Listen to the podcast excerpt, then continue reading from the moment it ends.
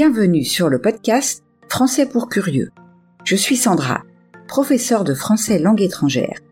Et ici, je vous parlerai des aspects intéressants, divertissants ou même étranges des cultures françaises et francophones. Bonjour à toutes et à tous.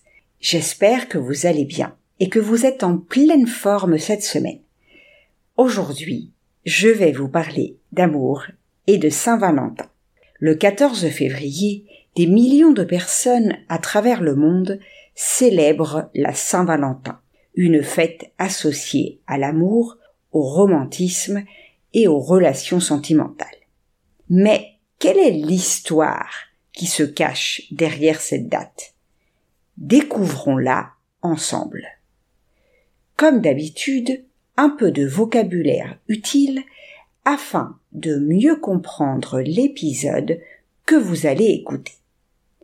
Persécuter, c'est poursuivre quelqu'un, des groupes, les opprimer pour des motifs religieux ou politiques, par exemple.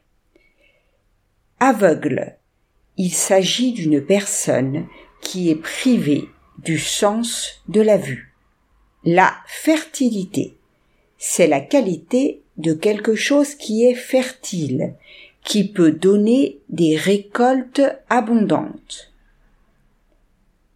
Une lanière, c'est une bande longue, étroite et souple, faite de cuir ou d'une matière quelconque, coupée pour s'attacher facilement. Un chérubin, c'est un nom donné dans la tradition chrétienne à une catégorie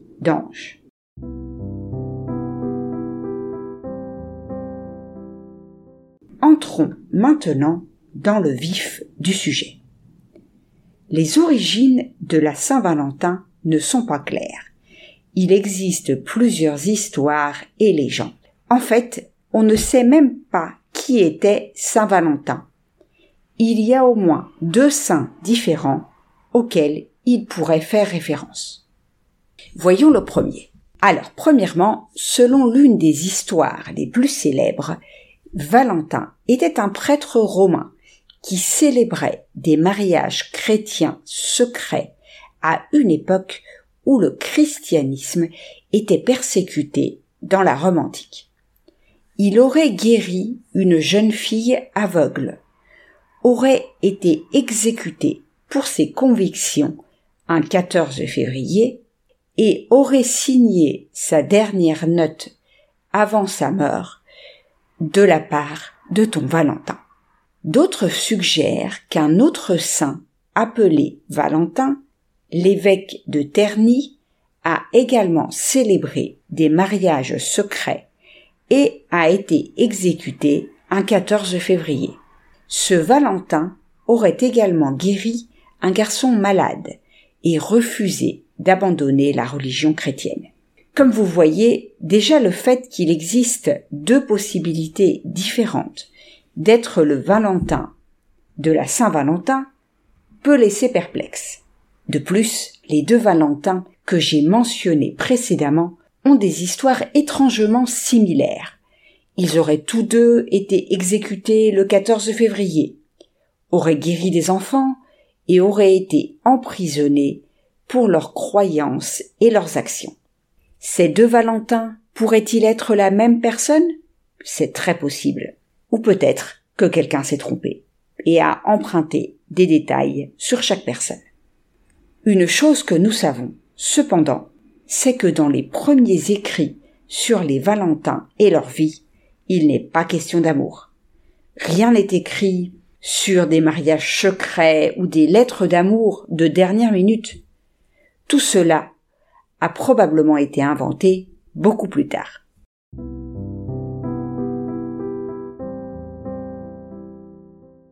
Voyons maintenant quelle est l'origine de la date de la Saint-Valentin. Si certains pensent que la Saint-Valentin est célébrée à la mi-février en l'honneur du jour où Saint Valentin a été exécuté, les origines sont probablement un peu De nombreuses fêtes chrétiennes, dont Noël et Pâques, ont été placés à certains mois ou périodes de l'année pour remplacer d'anciennes fêtes païennes romaines. Il est beaucoup plus facile de changer de religion si l'on peut conserver les mêmes jours fériés. Il suffit de changer la célébration. Effectivement, à la mi-février, les Romains célébraient une fête appelée Lupercalia. Cette fête était dédiée au dieu romain de l'agriculture et était consacrée à la fertilité et au fondateur de Rome. Les prêtres romains sacrifiaient une chèvre, découpaient sa peau en morceaux, en lanières, et marchaient ensuite dans les rues de la ville. Tout en marchant, ils giflaient les femmes et les champs de culture avec la peau, car on pensait que le contact de la peau de chèvre rendrait les femmes et les cultures plus fertiles. Selon la légende, les femmes de Rome cherchaient alors des partenaires pour se marier.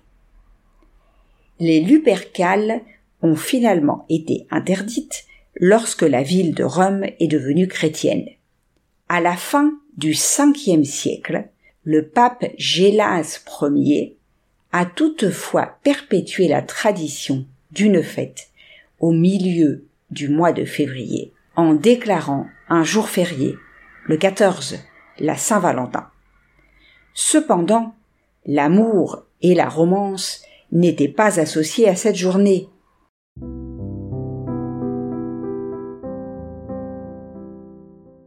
Ce n'est que bien plus tard que la Saint-Valentin a été une journée pour les couples et pour célébrer l'amour. Mais alors, comment cette fête a-t-elle été associée à ce sentiment? En 1375, le poète anglais Geoffrey Chaucer a écrit un vers, car ceci a été envoyé le jour de Saint-Valentine, quand chaque fou vient ici pour choisir sa compagne. Ce vers peut sembler anodin, mais il s'agit de la première trace écrite du lien entre la Saint-Valentin et l'amour ou la romance. Il fait référence à une croyance en Angleterre et en France, selon laquelle la saison des amours chez les oiseaux commençait le 14 février. Et cette croyance a conduit à une association entre l'amour et cette date. Par ailleurs, l'amour était un élément clé de la poésie et de la littérature médiévale. Les poètes et les écrivains de l'époque ne cessaient d'écrire sur l'amour et la séduction, et la Saint-Valentin était un jour qu'ils pouvaient associer aux relations et aux sentiments. D'autres écrivains ont suivi l'exemple de Chaucer, en associant la Saint-Valentin au romantisme. Shakespeare, par exemple, a écrit les lignes suivantes. Demain, c'est la Saint-Valentin. Tout le matin, à l'heure, et je suis une servante, à votre fenêtre, pour être votre Valentin, dans Hamlet. Ces auteurs ont contribué à ce que la Saint-Valentin soit fermement associé à l'amour au XIVe et XVe siècle. Par exemple, le roi Henri V a engagé des écrivains pour rédiger des messages de Saint-Valentin à l'intention de sa femme.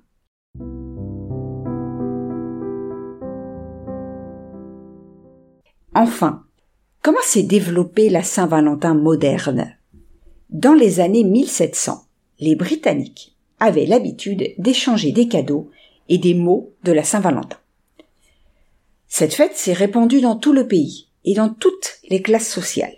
Les cartes imprimées sont apparues ensuite, dans les années 1900, avec des frais de peur peu élevés.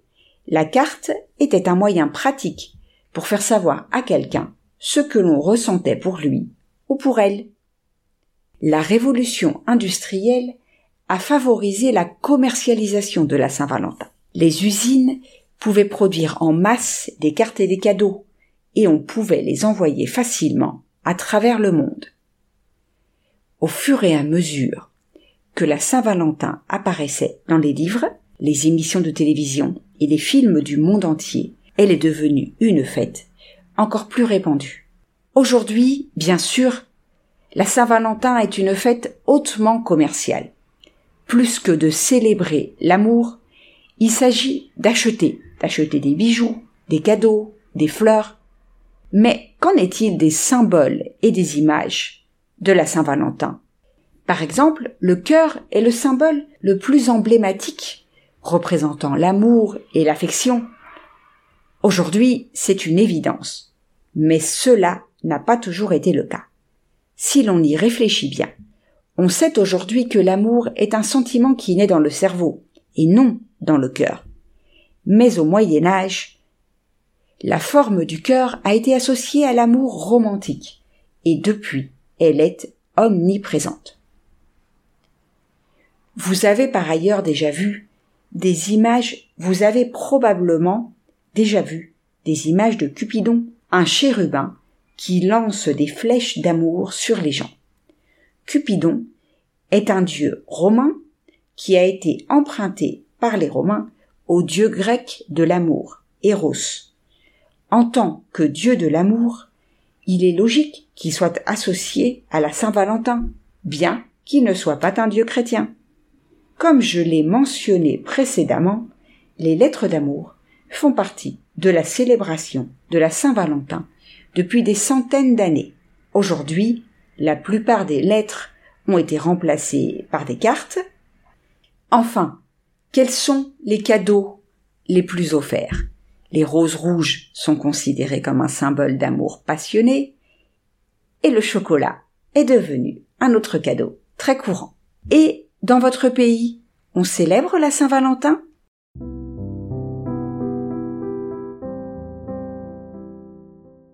Et voilà, nous arrivons au terme de l'épisode d'aujourd'hui. J'espère que vous avez aimé ce que vous avez entendu. Si c'est le cas, je vous invite à laisser un message sur votre plateforme d'écoute préférée et à partager l'épisode autour de vous. Rappelez-vous que si vous voulez continuer à améliorer votre français, vous pouvez trouver la transcription sur mon site. Je vous laisse le lien dans la description. On se retrouve la semaine prochaine pour commencer une nouvelle série sur des femmes associées au monde de la beauté.